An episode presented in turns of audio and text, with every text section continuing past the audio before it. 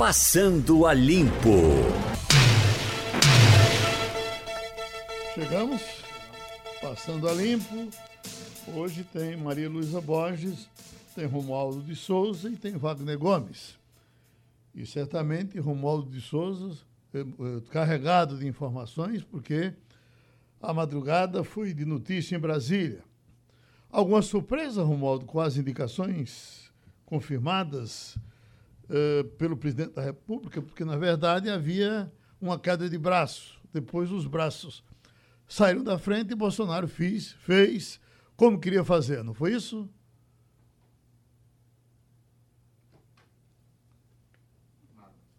Entendeu, Maria Luísa? Não foi assim? E Wagner? Oi. Sobrou só eu? Não, vamos chegou já, né? a queda de braço. É, Geraldo, desculpe. A, você ganhou a queda de braço. Pois é, o que está acontecendo, Geraldo, na prática é o seguinte: o presidente Jair Bolsonaro já tinha assinado o decreto de nomeação de Jorge Oliveira para ser ministro da Justiça. Mas aí depois ele reconsiderou que seria importante que tivesse alguém com trânsito no Congresso Nacional, na esplanada dos ministérios e, mais precisamente, no Supremo Tribunal Federal. Um ministro da Justiça que vai mais ao Supremo Tribunal Federal tem mais, digamos, eh, chance de negociar, de debater, de interagir. Jorge Oliveira era o nome de confiança da família Bolsonaro e do próprio presidente Jair Bolsonaro, a quem o presidente é muito grato. Mas André Mendonça, que é até hoje é o AGU, advogado-geral da União, é aquele homem que Bolsonaro estava preparando para indicá-lo ao Supremo Tribunal Federal na vaga que abre em novembro deste ano. Então, André Mendonça eh, saiu na frente justamente por causa desses argumentos que o presidente levou em consideração. Já no caso do comando da Polícia Federal que vai ser entregue a Alexandre Ramagem, não há nenhuma novidade. O presidente é muito grato à Ramagem, acha que o delegado, quando esteve chefiando a equipe de segurança do então candidato, é, interagiu bem com a família, com o próprio Bolsonaro, com os amigos, sabia afastar a quem deveria afastar e sabia aproximar com quem o presidente queria estar próximo. Então, o advogado-geral da União ganhou a queda de braço com Jorge Oliveira e Alexandre Ramagem, não há nenhuma novidade nisso em ser o novo chefe da Polícia Federal, Geraldo. André Luiz Mendonça, Geraldo, é advogado da União desde o ano 2000, foi o advogado-geral da União de 2019 até ontem, não é isso, abril de 2020, quando surgiu essa oportunidade para suceder Sérgio Moro como titular do Ministério da Justiça no governo de Bolsonaro. Ele também foi assessor especial do ministro da Controladoria Geral da União, Wagner Rosário, entre 2016 e 2018, e também é pastor da Igreja Presbiteriana. Agora, essa história de nomear amigos não é nova, hein, Maria Luísa? Não, é verdade. Sempre.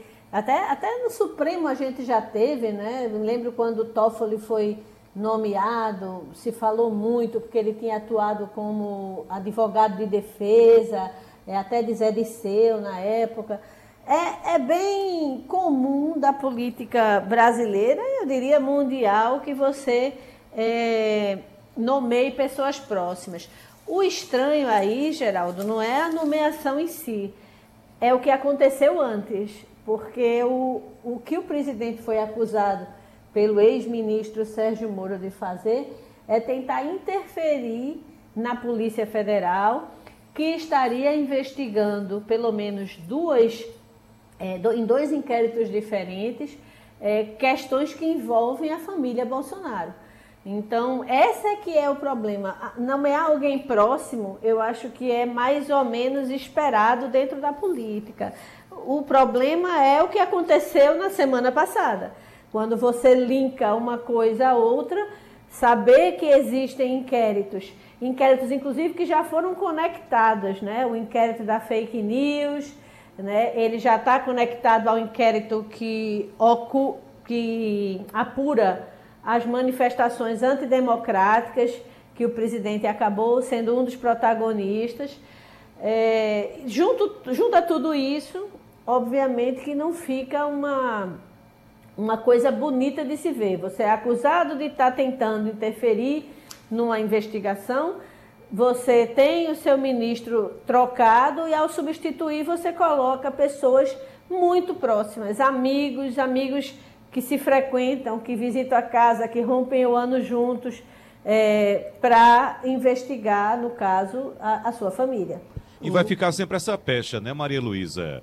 É, a gente sabe como aconteceu a saída de Sérgio Moro, por que aconteceu a saída de Sérgio Moro. Segundo o ex-ministro, o presidente da República queria interferir no trabalho do ministro da Justiça e também nas investigações da Polícia Federal. E vai ficar sempre essa pecha nesse ministro que acaba de assumir, Luiz André Luiz Mendonça. Bom, será que ele vai de fato atender aos pedidos do presidente da República? Eu acho até, Romualdo, que essa foi uma das dificuldades que o presidente da República encontrou para encontrar um nome, um jurista um jurista que tenha independência, porque quem iria, mesmo tendo a convicção da independência, quem iria assumir esse cargo tendo eh, que suportar essa pecha de pau mandado do presidente?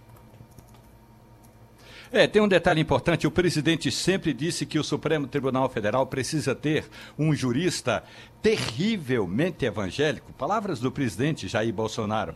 E esse terrivelmente evangélico é André, o, o, o novo ministro da Justiça. Quer dizer, significa assim que nessa indicação que o presidente dá para levar para o Ministério da Justiça o advogado-geral da União, o atual advogado-geral da União, é, André Mendonça, na prática é assim: o presidente diz que está colocando um jurista, e é verdade. Se você olhar o, o currículo de André Mendonça e olhar o currículo é, do outro que foi preterido nessa história toda, Jorge, Jorge Oliveira. Oliveira, claro que André Mendonça tem muito mais experiência.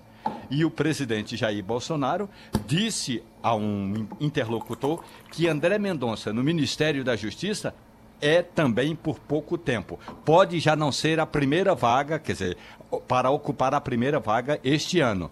Mas no ano que vem tem nova vaga no Supremo Tribunal Federal e aí o presidente tem tempo é, de preparar um jurista para ficar no Ministério da Justiça a partir do ano que vem. Se a gente tomar por base, Romualdo, o PT, o PT não teria tido sorte com, os, com todos os amigos que colocou no poder. Não sei se porque o PT eh, exagerou na dose, mas no Supremo, por exemplo, desde o ministro Aires Brito, que chegou até ser candidato uh, pelo Partido dos Trabalhadores, a deputado, alguma coisa lá para o Sergipe, né? É, chegando a, a Carmen Lúcia, é, teve o, o, serviço prestado, em algum momento a gente sentia que Lewandowski prestava esse serviço, mas virou um estranho ninho, porque o resto chegou até a, uma declaração de Gilmar Mendes que disse que não sabia por que o PT tinha indicado tanto ministro para o Supremo e o Supremo derrotava o PT em todas as votações, né? É bom e é importante que o Supremo Tribunal Federal seja ocupado por juristas. Embora a nomeação seja deste ou daquele presidente da República, o jurista, ao chegar no STF, não poderia jamais é, voltar ao passado e prestar serviços ou agradecer ou prestar favores. Não deveria ser assim. Claro que numa ou noutra situação a gente até esperava que o ministro Dias Toffoli se eh, se declarasse incompetente, para julgar processos relacionados ao ex-chefe dele. É bom lembrar que, além de ter sido assessor eh, do PT, ele foi assessor jurídico na Casa Civil, eh, na gestão de José Dirceu. Então, isso aí alguém até esperou, mas o importante, Geraldo, é que o Supremo Tribunal Federal, as 11 cadeiras, sejam ocupadas por juristas que realmente entendam do riscado e que a gente não esqueça, não é, Geraldo? Além dos 11 ministros do Supremo, que é a, a Corte Superior, tem também o STJ, o Superior Tribunal de Justiça, tem 33 ministros da mesma forma indicados pelo presidente da República e que, embora não se dediquem às questões constitucionais, tem muito assunto ali que tem muito, que é de muito interesse do Palácio do Planalto. Tem aquela frase histórica de Sarney que quando o presidente da República indica, pelo menos no caso do Supremo, um ministro, ele ganha um, um ele, não, ele perde um amigo e ganha 100 inimigos, né? Os, os que ele não indicou é, e o que ele Sarney... indicou não vai ficar votando com ele porque vai cuidar da sua própria história, né? O Geraldo. Oi. Exatamente. E Sarney indicou um que ainda está lá, lá no Supremo Tribunal Federal, que sai este ano, né? Sai no final deste ano. Mas José de Ribamar Ferreira de Araújo Costa, Sarney indicou bem o decano que ele indicou deu bem. Foi um bom trabalho que fez Celso de Mello, Geraldo. Aliás, Sarney, que esta semana completou 90 anos e fez festa em casa. Claro, pela internet, mas foi uma festa bonita. Regada a champanhe, ele, a dona, Marli, a dona Marli e a família toda pela internet comemorando os 90 anos do todo-poderoso José Sarney. Maria Luísa? É, sobre Sarney me chamou a atenção. Ele deu entrevista e está muito lúcido, né? com um raciocínio perfeito. Realmente, chegar aos 90 anos é, com aquela é, é, é, verve, com aquela inteligência, eu acho admirável. Mas, Geraldo, dentro do que você falou, me lembrou um caso bem específico sobre o ministro que você indica e depois é, perde, de certa forma, o amigo, como disse na sequência. Eu me, lembrava, me lembrei agora de Joaquim Barbosa, Sim. que foi colocado pelos, pelo presidente Lula, né? E foi o grande algoz do mensalão. Né? Na ocasião em que foi julgado o habeas corpus do presidente Lula, do ex-presidente Lula, que estava preso, eu me lembro que vários ministros indicados pelos governos do PT votaram contra. É o caso de Fux, é o caso da Carmen Lúcia, né? É como você diz, com exceção Faquin, de Lewandowski. Faquin, e, Faquin, Faquin, Faquin, frequentava os palanques de Dilma, não é isso? Isso. Uhum. E, e, antes de morrer, Teori Zavascki também tinha essa mesma, mesma postura. Eu acho que com exceção de Lewandowski e Toffoli, que até depois que virou presidente abrandou um pouco a postura, é, a gente não tem casos de juízes que terminam esposando incondicionalmente a tese de quem o indicou, não. Estamos agora com a infectologista e analista de exames Vera Magalhães. Doutora Vera, uma informação que está saindo aqui agora: cientistas detectam Covid-19 no ar, em ruas e imóveis próximos a hospitais. Covid-19 pode permanecer no ar por tempo indeterminado em ambientes abertos e no interior de prédios. A descoberta mostra que o risco de contágio é substancialmente maior. É, partículas em suspensão no, uh, do novo coronavírus em aerosol foram detectadas no monitoramento ambiental de dois hospitais de tratamento do Covid-19 na área pública vizinha a eles em Wuhan, na China. Alguma novidade nisso, doutora, ou é comum em outros vírus? É, Geraldo, é o seguinte, inicialmente achava-se que o Covid, que, que o Covid não, que o vírus, né, o SARS-CoV-2, é, ele era transmitido principalmente por gotículas de secreções respiratórias. Então é por isso que se orienta o distanciamento de pelo menos dois metros, não é o uso de máscara, mas só que nesses locais onde existe produção de aerossóis, que é o caso de hospitais, que existem vários procedimentos, como nebulização, intubação. É por isso que tantos profissionais de saúde estão adoecendo. Exatamente porque nos hospitais existe a produção desses aerossóis. Quem uma, um vírus que transmite é, prioritariamente por aerossol é o sarampo, o vírus do sarampo. Já o da influenza, da gripe, é por gotícula. Então, o SARS-CoV-2, que é o agente da Covid-19, ele pode ser transmitido tanto por gotículas, que aí tem a importância da lavagem das mãos, de passar álcool em gel, mas assim, recentemente está sendo verificado também que é, pode ser importante a transmissão por aerossol, o que torna o vírus ainda mais transmissível. Eu conversei, doutora Vera, nesse fim de semana com um médico, amigo meu e seu, e ele estava dizendo que lá no hospital onde ele trabalha, estava sendo orientado o pessoal da área de saúde a ter muito cuidado com o cabelo. O pessoal que trabalha na, dentro das emergências Sim. tratando disso, porque é, mulheres, por exemplo, que não, não, não lavam o cabelo com muita frequência para o cloro não estragar e tal, estão, todos agora estão recomendados a lavar o cabelo, porque chegaram à conclusão de que muitos se contaminaram a partir do cabelo. É, eu acho que deve usar todos os equipamentos de proteção individual, chamados EPIs. Um deles é a touca, tem que usar. E um profissional de saúde, seja homem ou mulher, deve lavar o cabelo diariamente, pelo menos uma vez ao dia. Uhum. Tomar banho e lavar o cabelo. E se for careca, lavar a cabeça e passar bombril, Lavar né? a cabeça, tomar banho. E passar Agora, bombril. né? Geraldo, é muito importante enfatizar o uso da máscara por todos. Todos devem usar máscara o tempo inteiro. Saiu de casa, se precisar sair de casa, como a gente viu agora as filas da Caixa Econômica, que infelizmente as pessoas estão sendo obrigadas a ir para exposição, não é isso, na Caixa Econômica, porque não se encontra, o governo não encontra um meio de disponibilizar com maior facilidade tantas pessoas que estão precisando essa renda emergencial, então usar máscara o tempo inteiro. Eu acho isso importante da gente enfatizar para a população. Maria Luísa? É, uma dúvida, Geraldo. A doutora estava falando ainda há pouco sobre higienizar os cabelos. A gente tem no, no mercado vários produtos com pH alterado para não estragar o cabelo.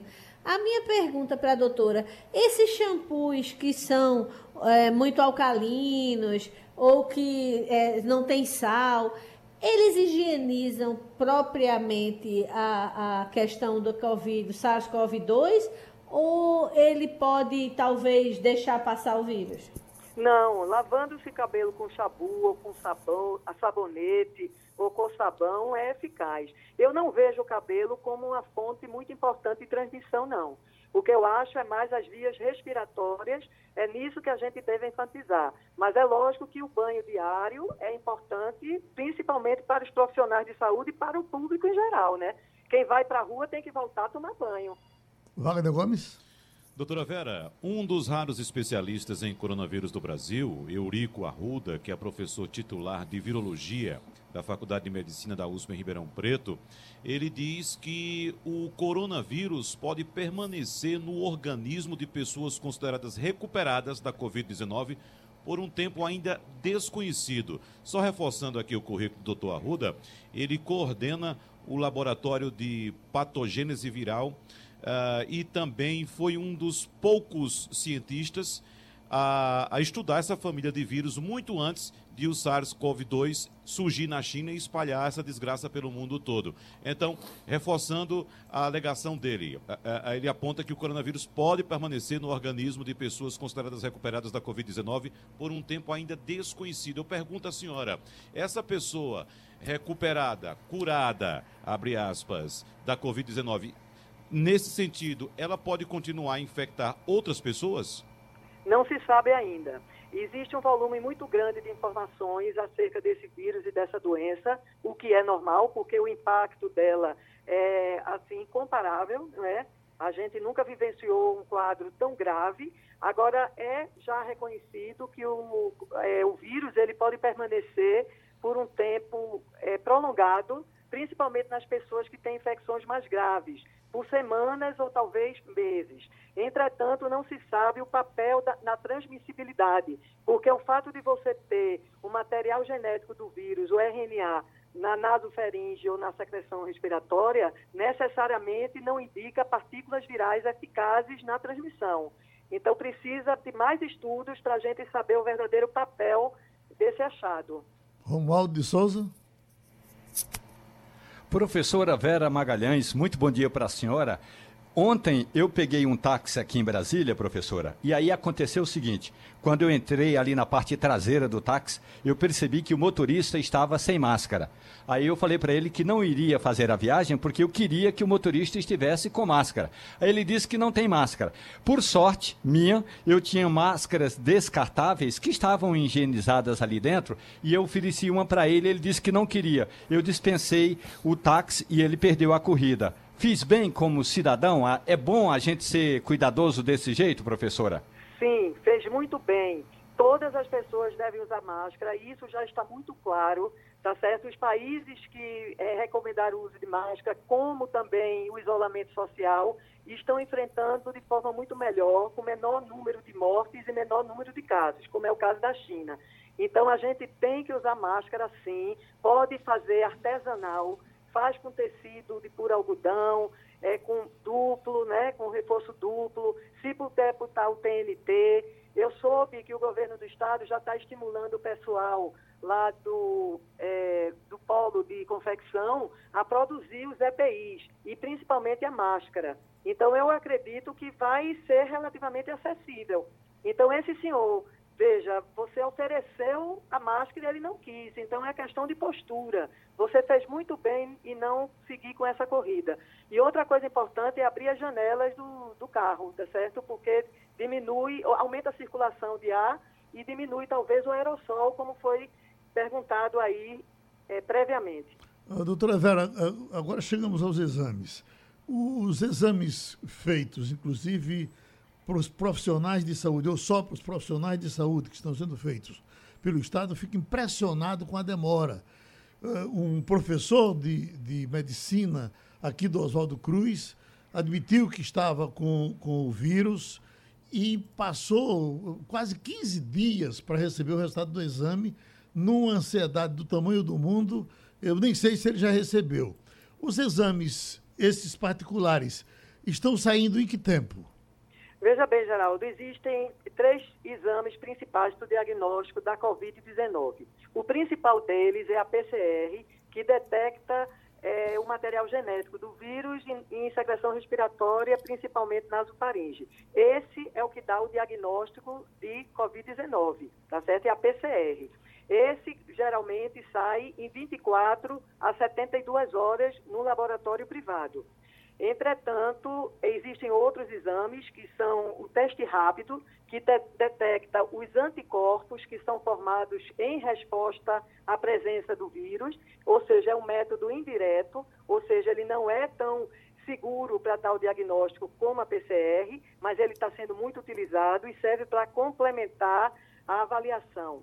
Então, existe o teste rápido que detecta principalmente a IgG, ele, ele tem mais valor quando é realizado a partir do 14º dia do início dos sintomas, e existe a sorologia, que pode ser pelo método ELISA ou quimiluminescência, que é um pouco mais sensível e específico do que o teste rápido. Então, também pode ser útil. E esses dão o diagnóstico, geralmente, em 24, 72, no máximo 4 dias. A senhora, a senhora confirma o que disse que esse teste rápido ele falha em 40%? Em 40%? Depende da fase em que o exame é realizado. É, nós estamos recomendando a utilização desse exame a partir do vigésimo dia do início dos sintomas. Então, por exemplo, o Ministério da Saúde recomendou a partir do sétimo dia. Então, a partir do sétimo dia é muito precoce. Então, muitos não, ainda não formaram anticorpos muitas pessoas que tiveram verdadeiramente a Covid, mas não formaram anticorpos. É por isso que a gente pretende, é, prefere recomendar com, quando há maior sensibilidade e especificidade, que é a partir do vigésimo dia de doença. Ou seja, ele não vai contribuir para o diagnóstico da doença aguda, mas vai informar se a pessoa já teve ou não contato com o vírus. A gente também não vai afirmar que a presença de GG ela vai conferir imunidade. Isso é muito importante também que seja dito. É nesse ponto, é nesse ponto exatamente, doutora Vera, que eu queria tirar minha dúvida, porque algumas empresas, nessa ansiedade que todos nós estamos em retomar nossa vida, evidentemente, algumas empresas estão planejando testar os funcionários para saber se eles têm anticorpos e estariam imunes ao novo coronavírus, fazendo exatamente esse teste rápido. A eficácia nesse tipo de teste, doutora Vera, a senhora recomenda que se faça esse tipo de teste e libere as pessoas que já têm anticorpos para o trabalho seguir a vida normalmente?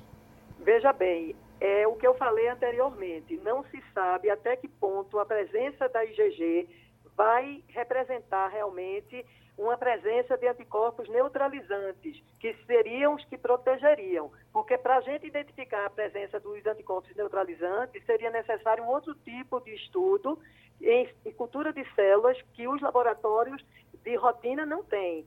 Poucos laboratórios têm a proteção P3, que, onde pode se realizar esse teste, e só em pesquisa. Agora, o que é recomendado é que as pessoas, a partir do 14º dia ou com três dias sem sintomas, já não estaria transmitindo o vírus. Então, eu acho útil o teste rápido nesses casos, mas, assim, esse tipo de procedimento, é mesmo que não haja disponibilidade de teste, também é seguro. Maria Luísa. Porque isso é o que diz hoje. Pode ser que mude, porque a gente tem mais perguntas do que respostas. Hum. Mas à luz dos conhecimentos atuais, isso seria suficiente para minimizar a transmissão. Maria Luísa. É, eu teria uma dúvida com relação ainda a teste, exatamente por conta da dificuldade do governo de prover testes suficientes. É, os testes públicos eles têm se limitado muito a a, a, o pessoal que está numa situação mais grave, aqueles doentes que estão internados, é, é, muito restrito com relação à população. E aí começou-se a, a, divulgar muito, inclusive o JC fez matéria sobre isso, sobre laboratórios que oferecem a alternativa de você fazer o teste é, na rede privada. A minha pergunta para a senhora, a senhora tem conhecimento como é que está essa fila na rede privada para testagem? E mais que isso, uma vez o teste dá, dando positivo, é, o laboratório é obrigado a informar a autoridade ou aquele positivo que a pessoa recebeu fica só com ela e ela não entra na estatística? Olha, eu vou responder a, a última pergunta, que foi a que eu compreendi melhor. É, é, antes de responder, eu concordo com você que está havendo muito pouco disponibilidade de testes. Então, a gente tem subdiagnóstico e subnotificação o número de pessoas com Covid está muito maior do que o que está representado nas estatísticas. Porque, como você falou, está se testando apenas as pessoas mais gravemente doentes e que são internadas. E isso é uma minoria, representa 5% das pessoas com Covid. Só para a gente ter uma ideia. Agora, é, é obrigatório, diante de um teste positivo feito em laboratório privado, que haja notificação desse caso. Então, está havendo a notificação compulsória. Doutora Vera, muito obrigado pela sua contribuição, ok? Eu que agradeço, Geraldo. Bom dia. A doutora Vera Magalhães, infectologista e analista, passou pelo Passando a Limpo. Bom, o professor Otto Bernard, grande colaborador aqui do nosso Passando a Limpo. Eh, eu, professor, eu sempre acompanhei a sua vibração, inclusive com a aula à distância. E estava lhe acompanhando aqui pelo, pelo zap. Eh, entendi que o senhor começou a dar aulas agora. Começou, não, o senhor já dava antes, mas agora com, com mais frequência e terminou parando. Aí vem a pergunta: parou por quê? Bom dia, Geraldo. É, eu não sei como é que a gente fala nesses novos tempos, antigamente a gente dizia bom lhe rever, né? Agora a gente tem que dizer bom de reconversar com você. Uhum. Bom, Geraldo, é, é, um mundo novo, onde é um mundo todo que está envolvido. Né? É, eu já vinha, de alguma maneira, usando algumas ferramentas virtuais para dar minhas aulas, não como, como estratégia principal, mas como estratégia é, que contribuía à melhoria da, da, da qualidade. O que acontece é que, como eu já vinha prevendo, não era que eu vinha prevendo, eu já vinha montando minhas aulas montando minhas disciplinas, considerando possibilidade de usar essas ferramentas, para mim, quando houve a suspensão das aulas, e eu tenho como objetivo maior meus alunos, foi muito fácil transferir a aula presencial para a aula virtual. E nós começamos, eu fiz um, um enquete com todos os meus alunos, por unanimidade, eles se dispuseram a continuar virtualmente, quando chegou a decisão das universidades, do consórcio universitário de Pernambuco, de suspender as atividades docentes, né? docentes e acadêmicas, melhor dizendo. E, de alguma maneira, eu fui eh, desestimulado de continuar as aulas, porque há de se entender, e eu entendo a universidade, a universidade é um conjunto que não pode trabalhar considerando que cada professor vai usar uma estratégia de ensino-aprendizagem, né? Então, as aulas que eu estava dando, embora tivesse um suporte legal da própria Lei de Diretrizes Básicas, ela não estava harmônica, não estavam harmônicas com as aulas dadas pelos outros colegas. Então, é, lá na frente aconteceria um problema sério. Meus alunos teriam realizado a disciplina, né, feito toda a carga horária necessária, quando a universidade estava parada. Então, teoricamente, meus alunos teriam terminado o semestre, mas a universidade não terminou o semestre. Então, esse novo mundo, essas novas mudanças, né, essas coisas que apareceram, fizeram recomendar que eu não continuasse, eu entendi. Né? Eu entendi e percebi né, mais fortemente a dificuldade da gente adaptar para o mundo virtual o que já é uma prática no mundo presencial. Uhum. Né? Não foi por falta de estratégias, de ferramentas, eh, de meios de dar continuidade virtualmente, e sim porque a estrutura geral da universidade não estava preparada para isso. Né? E, e, o nível, e, o, e, o, nível de atenção, professor? Porque eu, eu, vejo, inclusive, isso aqui, vejo na nossa área, pelo hum. Brasil todo, a gente vem acompanhando que muitos estão fazendo a comunicação de casa, e aqui ali a gente observa que a casa inteira não participa do trabalho dele, porque teria que se entender que a casa, no momento que Maria Luísa está em casa, a casa dela é um estúdio. Aí teria que ter toda a contribuição do entorno dela para aquele estúdio. E aí a gente vê que ali cai um prato, cai um pinico, tem um barulho diferente. Aí eu lhe pergunto, o aluno, a aluna em casa, por exemplo, o senhor ensinando a ela e ela com, com o filho no colo, acontece isso? Olha, Geraldo, é, o mundo virtual não é o mundo real. Né? É um mundo real, mas não é um mundo físico, né? Isso não está acontecendo só com aula, mas está acontecendo muito com o chamado home office, como você falou da Maria Luísa, que eu mando meu abraço para ela. O, antropologicamente, o, o, Roberto da Mata explica muito bem, ele tem um livrozinho chamado Na Casa e na Rua. Trabalho não é coisa de casa dentro da nossa cultura. Né? As nossas casas não foram preparadas para isso. E você tem até todo um viés arquitetônico mais recente dos apartamentos ficarem cada vez menores e as áreas comuns cada vez maiores e mais ricas de entretenimento. É churrasqueira, piscina, é clubes, é, é lugar para assistir filme, o diabo quatro. Então, o que é que nós fizemos? Por exigência dessa coisa aí chamada Covid, nós mandamos todo mundo para casa, seja para trabalhar, seja para estudar. E eu pergunto, aonde? Né? Nós fizemos, no, nós temos um curso de pós-graduação em gestão com pessoas e nós fizemos alguns eh, debates e foi muito bom porque nós temos como alunos tanto funcionários como chefes de pessoal, como é que eles estavam encarando e se ajustando a isso. Ora, para complicar a coisa, além dos apartamentos não terem áreas específicas, quando você falou que na casa de Maria Luísa teria que se transformar em estúdio, eu pergunto, qual parte da casa dela poderia se transformar num estúdio?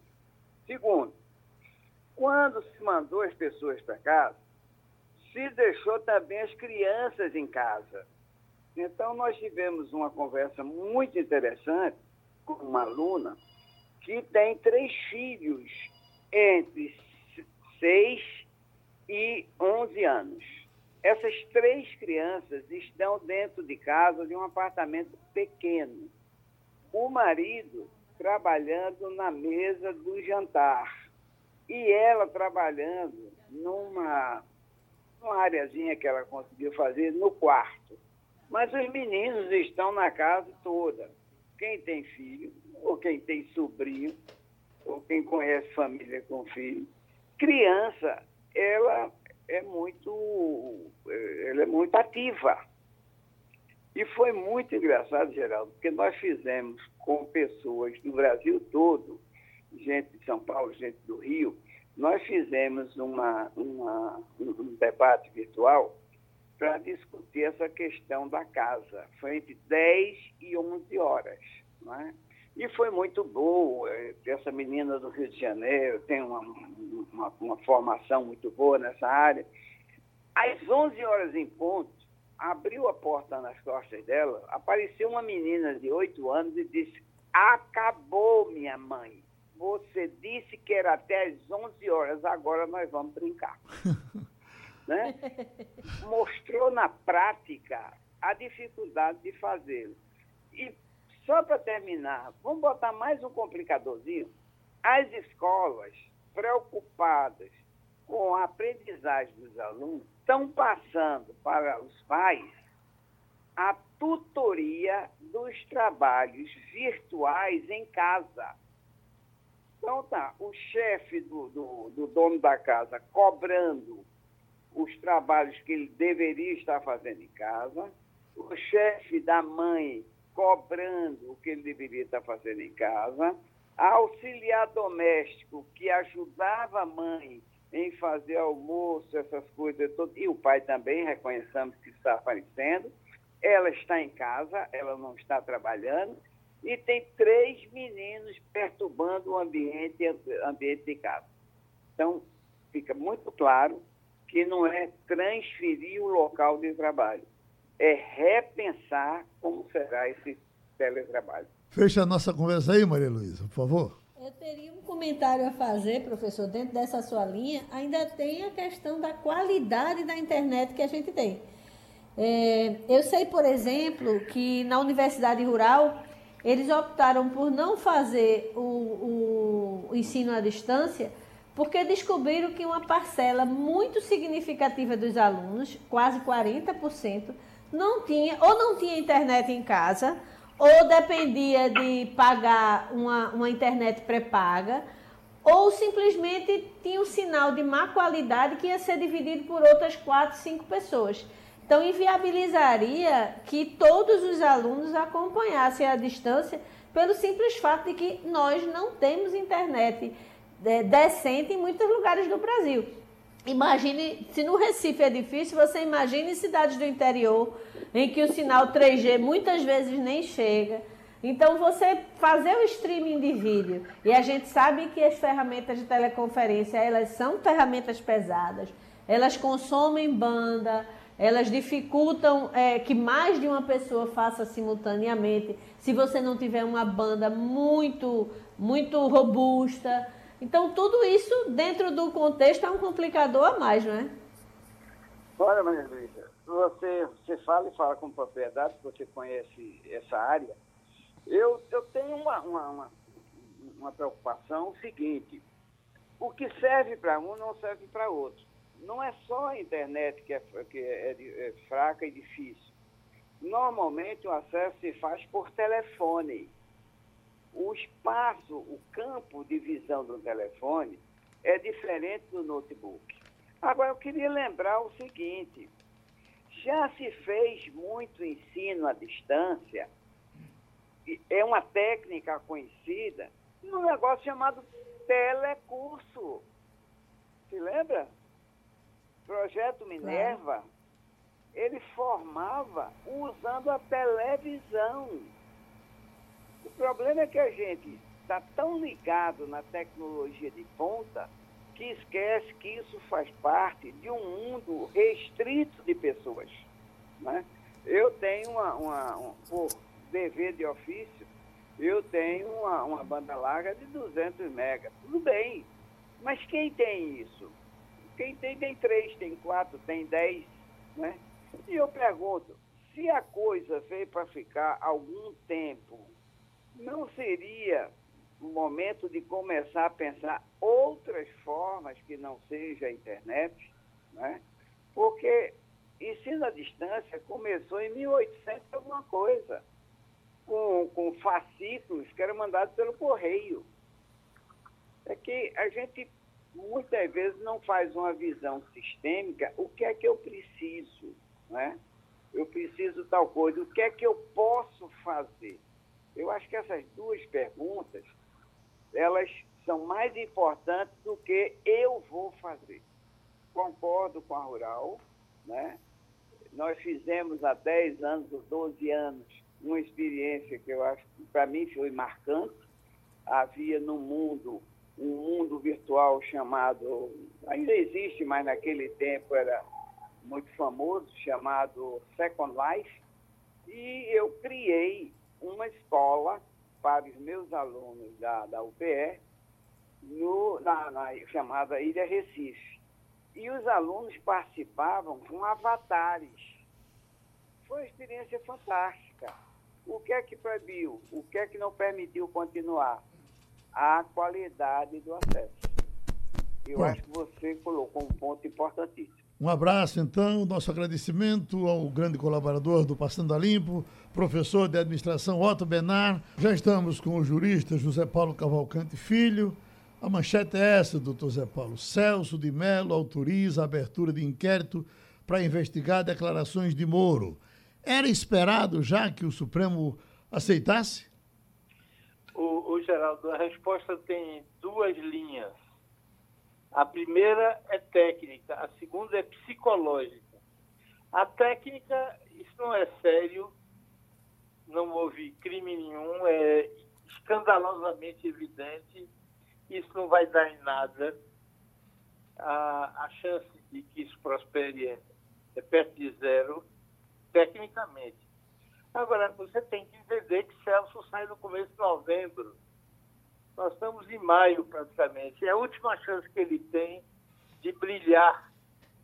Portanto, ele entra, vai fazer algumas audiências, vai fazer um, um voto de 312 páginas e sai achando que sai brilhando. Mas essa, a, a, o texto não é sério. Geraldo, não há uma prova, uma evidência de que, de, de que houve um ato concreto. Houve conversas. Nas conversas, o, os acusados, o acusado pode perfeitamente usar. Não, ele não, não é. Quando eu disse que eu queria ter informação, não era essa, era informação genérica. Não tem como provar. É, isso não é sério. O pedido não é sério e a decisão do Celso de abrir a investigação também não é séria aqui para nós, que ninguém nos ouça. Romualdo de Souza. Meu querido jurista José Paulo Cavalcante, analisando o pedido feito pela PGR, a Pro... Procuradoria-Geral da República. Então vamos, vamos nós, Wagner. Caiu. Vamos E lá. houve, Caiu. na sua avaliação, Ô, Romualdo, você, a pergunta não saiu, só saiu a final. Quer começar?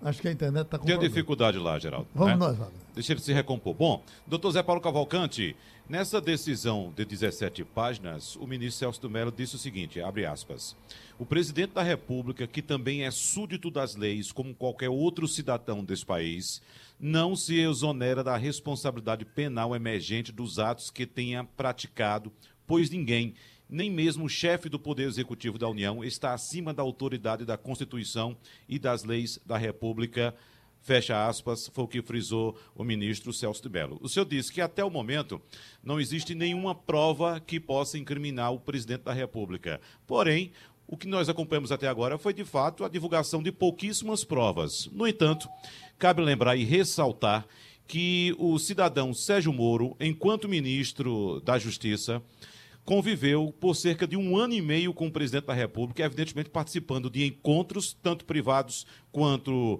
colegiados, com os outros ministros, como também conversas particulares. Então, se- eu acredito que há de, se- de que ter um, um pouco de paciência, parcimônia nessa questão, porque o ministro Sérgio Moro vai ser instado ainda a apresentar essas provas, não, doutor?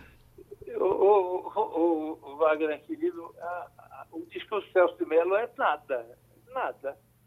É, é, é óbvio, é uma coisa que não faz sentido.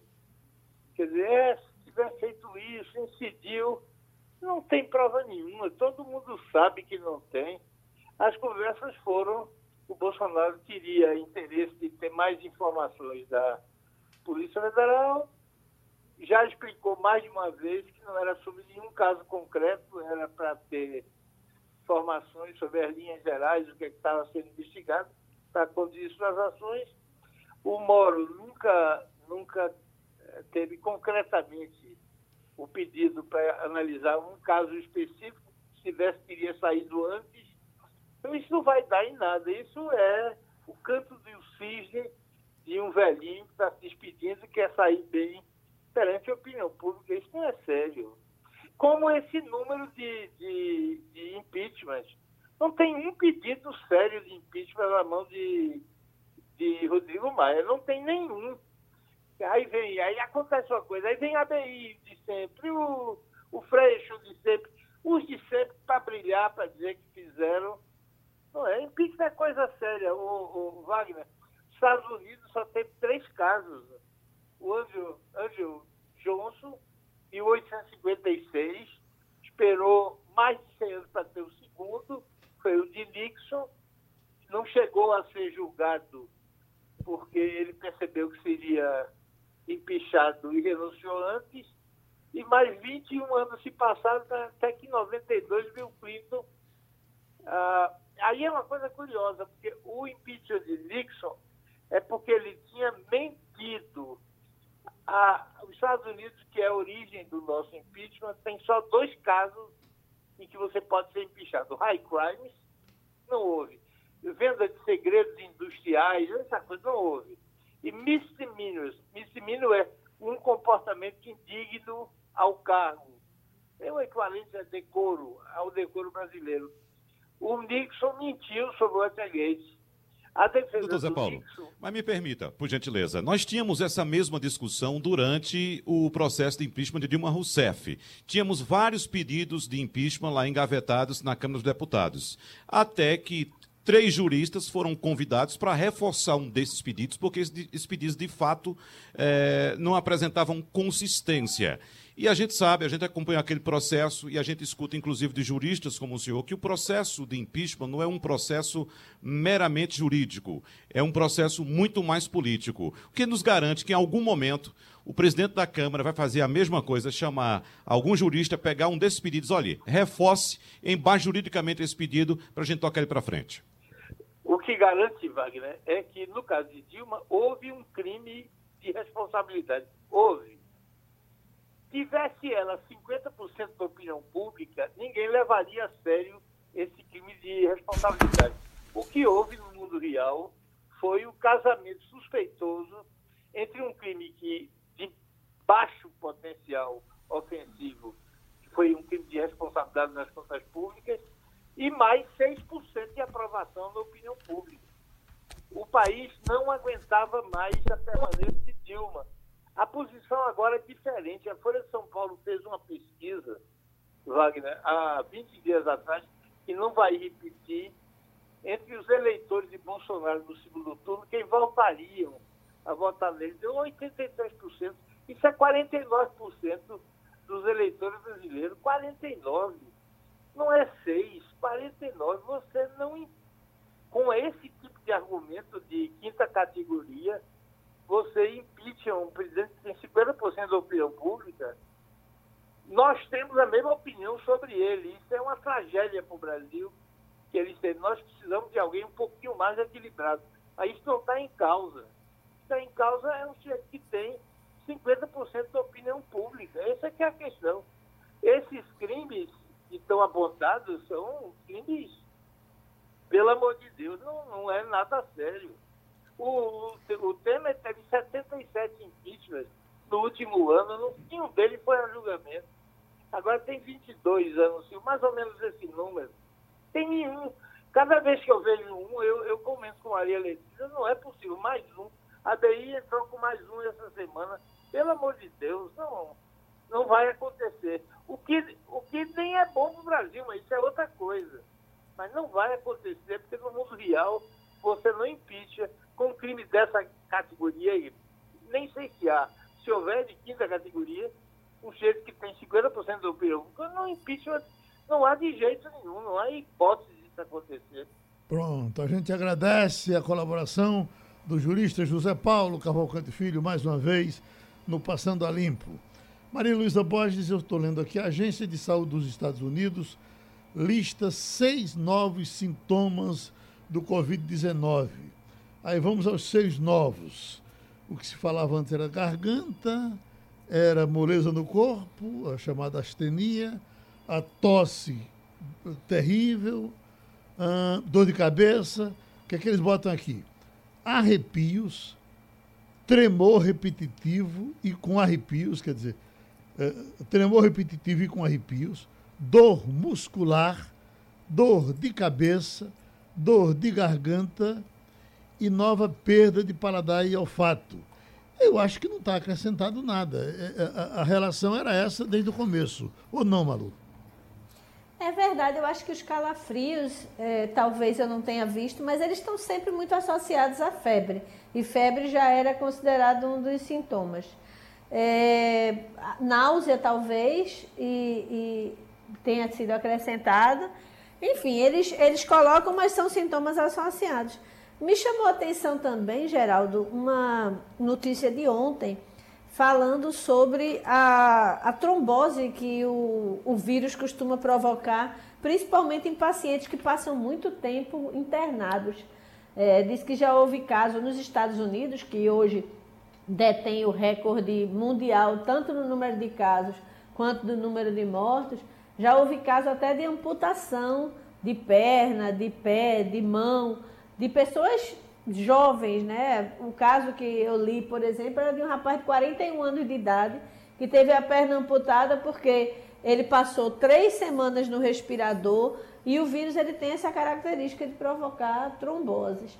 E me uhum. chamou muito a atenção isso, assim, é mais um, um complicador dentro de uma, uma um, patógeno que é cada vez mais surpreendente para a medicina, né? Hum. O Wagner, tem informação nova com relação aos nossos doentes, especialmente o caso do uh, nosso Marcelo Júnior, tem a informação que eu tinha que ele teria piorado um pouco, teria sido entubado. Uh, entubado na cabeça da gente é uma coisa muito complicada, mas nesse tipo de tratamento é uma coisa necessária, é tanto que a luta toda é para que haja condição para isso ser feito e que ele estaria uh, em situação estável e melhorando. Você tem notícia nova? Não, Geraldo, a informação que eu tenho é a mesma que você tem, informação que são informações que são repassadas por familiares, mais precisamente o filho de Marcel, que sempre posta alguma informação nas mídias sociais, mas até este ponto. A questão, Geraldo, é, é, é o seguinte: um paciente, quando é entubado com Covid-19, ele passa, em média, três semanas na UTI três semanas. Esse é, inclusive, um dos problemas que os sanitaristas apontam, que os médicos apontam, para que as pessoas redobrem os cuidados. Porque, apesar da quantidade pequena de leitos em UTIs disponíveis para atender os doentes da Covid-19, quem ocupa um leito desse passa três semanas. Então, imagine o drama tanto da família do paciente quanto da própria equipe médica, que precisa ter uma rotatividade nesses leitos aí, não tem por causa desse tempo altíssimo em que os doentes são submetidos a uma UTI. Então, é preciso redobrar os cuidados. As informações a respeito de Maciel Júnior são as mesmas ainda. Ele, como você disse, ele foi entubado, ele teve um, um, uma, uma, baixa no quadro, mas a, até então o quadro dele é estável na UTI. Bom, no caso de Ciro Bezerra, que tam, também está esperando se se confirma ou não o, a Covid-19, Ciro uh, uh, tem me informado o tempo todo que está com boa disposição, a febre passou, ele não foi internado, ele está em casa, e que uh, só tinha uma coisa, que era a, a, a falta de sabor, não estava sentindo sabor, a questão do paladar. E quem come feito Ciro, dá para a gente ficar assustado, porque é um chambaril, é uma coisa, gosta sempre da comida pesada, da comida de sabor, e ele se preocupa demais. Agora, Maria Luísa, eu tenho um problema que é o seguinte, é, é, eu, eu, trato doença como alma. Se, é, é, se, você me disser que eu vou passando por ali e aquilo é um lugar mal assombrado, eu já, uma folha de, de, de mato que tiver, eu já transformo numa caveira e vamos em frente. Então, se você me disser que eu só preciso de um, de um desses de um desses sintomas para pegar o resto. Se você se, se, eu aparecer aqui, por exemplo, com dor de garganta, pode deixar que o resto eu faço para mim. É, é, é, é, é o, o, efeito colateral eu mesmo vou arrumando, porque o medo me faz fazer isso. Isso é muita gente é assim, você é assim também, não? E, e Romualdo? Olha, Geraldo, medo eu tenho o tempo todo. Agora tem que enfrentar a situação. Por exemplo, Geraldo, eu fico o tempo todo ali no Palácio do Planalto. As autoridades não usam máscara. Ponto. Os servidores, a maioria não está usando máscara. E os trabalhadores, aqueles dos serviços gerais, menos ainda. Portanto, há um risco danado. Mas a gente tem de sair a campo. Não adianta ficar querendo fazer reportagem em, é, em casa. Então, já que tem de fazer, vamos fazer é, correndo risco, mas sabendo que é preciso estar precavido. Medo de, hum, é, é, de encontrar uma caveira no meio da, da rua, eu sempre tenho. Aliás, eu sempre encontro, mas eu sempre cumprimento a caveira e passo ao largo, Geraldo. Ô, Maria Luísa, os limites também da clausura, eu tenho escutado psicólogos dizendo, olha, encontre um jeito também de você se distrair um pouco, relaxar um pouco. Você, a, a, saúde é um todo. Se você meter sua cabeça em cima disso e só isso, você termina adoecendo de outra forma. Verdade. Eu acredito que no começo da, da epidemia houve de fato uma super concentração de atenção no, no, no, noticiário que dizia respeito à pandemia, à doença, sintomas, números, é, a questão da Europa, o espalhamento pelo mundo. Tudo isso, é, de certa forma, fez com que as pessoas passassem alguns dias entorpecidas. Hoje a gente percebe, Geraldo, uma procura muito grande por outro tipo de conteúdo. E isso a gente tem procurado oferecer nas nossas, nos nossos sites, nas nossas redes sociais. Você vê, o site da TVJC, a gente encheu de é, é, coisas para você fazer durante a quarentena. Ali tem de gastronomia a dicas de brincadeiras com crianças. Por quê? Porque a gente começou a perceber que naturalmente depois da primeira semana de choque, porque quando começou a quarentena no Brasil, quando as pessoas começaram a fazer home office ou a tentar circular menos, a gente sabe que não é o ideal o grau de circulação hoje, mas as pessoas nos primeiros dias foram sim para casa, tentaram é, se resguardar um pouco, aumentaram a questão da limpeza, da higiene, principalmente a lavagem de mão, o uso de álcool para todo lado. É, eu acredito que houve sim, mas agora você percebe claramente. Ontem a gente viu uma, uma tendência no Google Trends, que é a, a, a, o serviço do Google que mostra as maiores pesquisas no mundo, no Brasil, no, no local que você quiser. E boa notícia estava no topo das pesquisas, que as pessoas estão buscando informações que não são só sobre a doença, elas querem saber de coisas positivas, elas querem saber de live de artista, elas querem descomprimir, mesmo confinadas. Maria Luísa, estaremos juntos às 11 horas, não é isso? Isso, Geraldo. Hoje eu tô, sou uma soldada sua.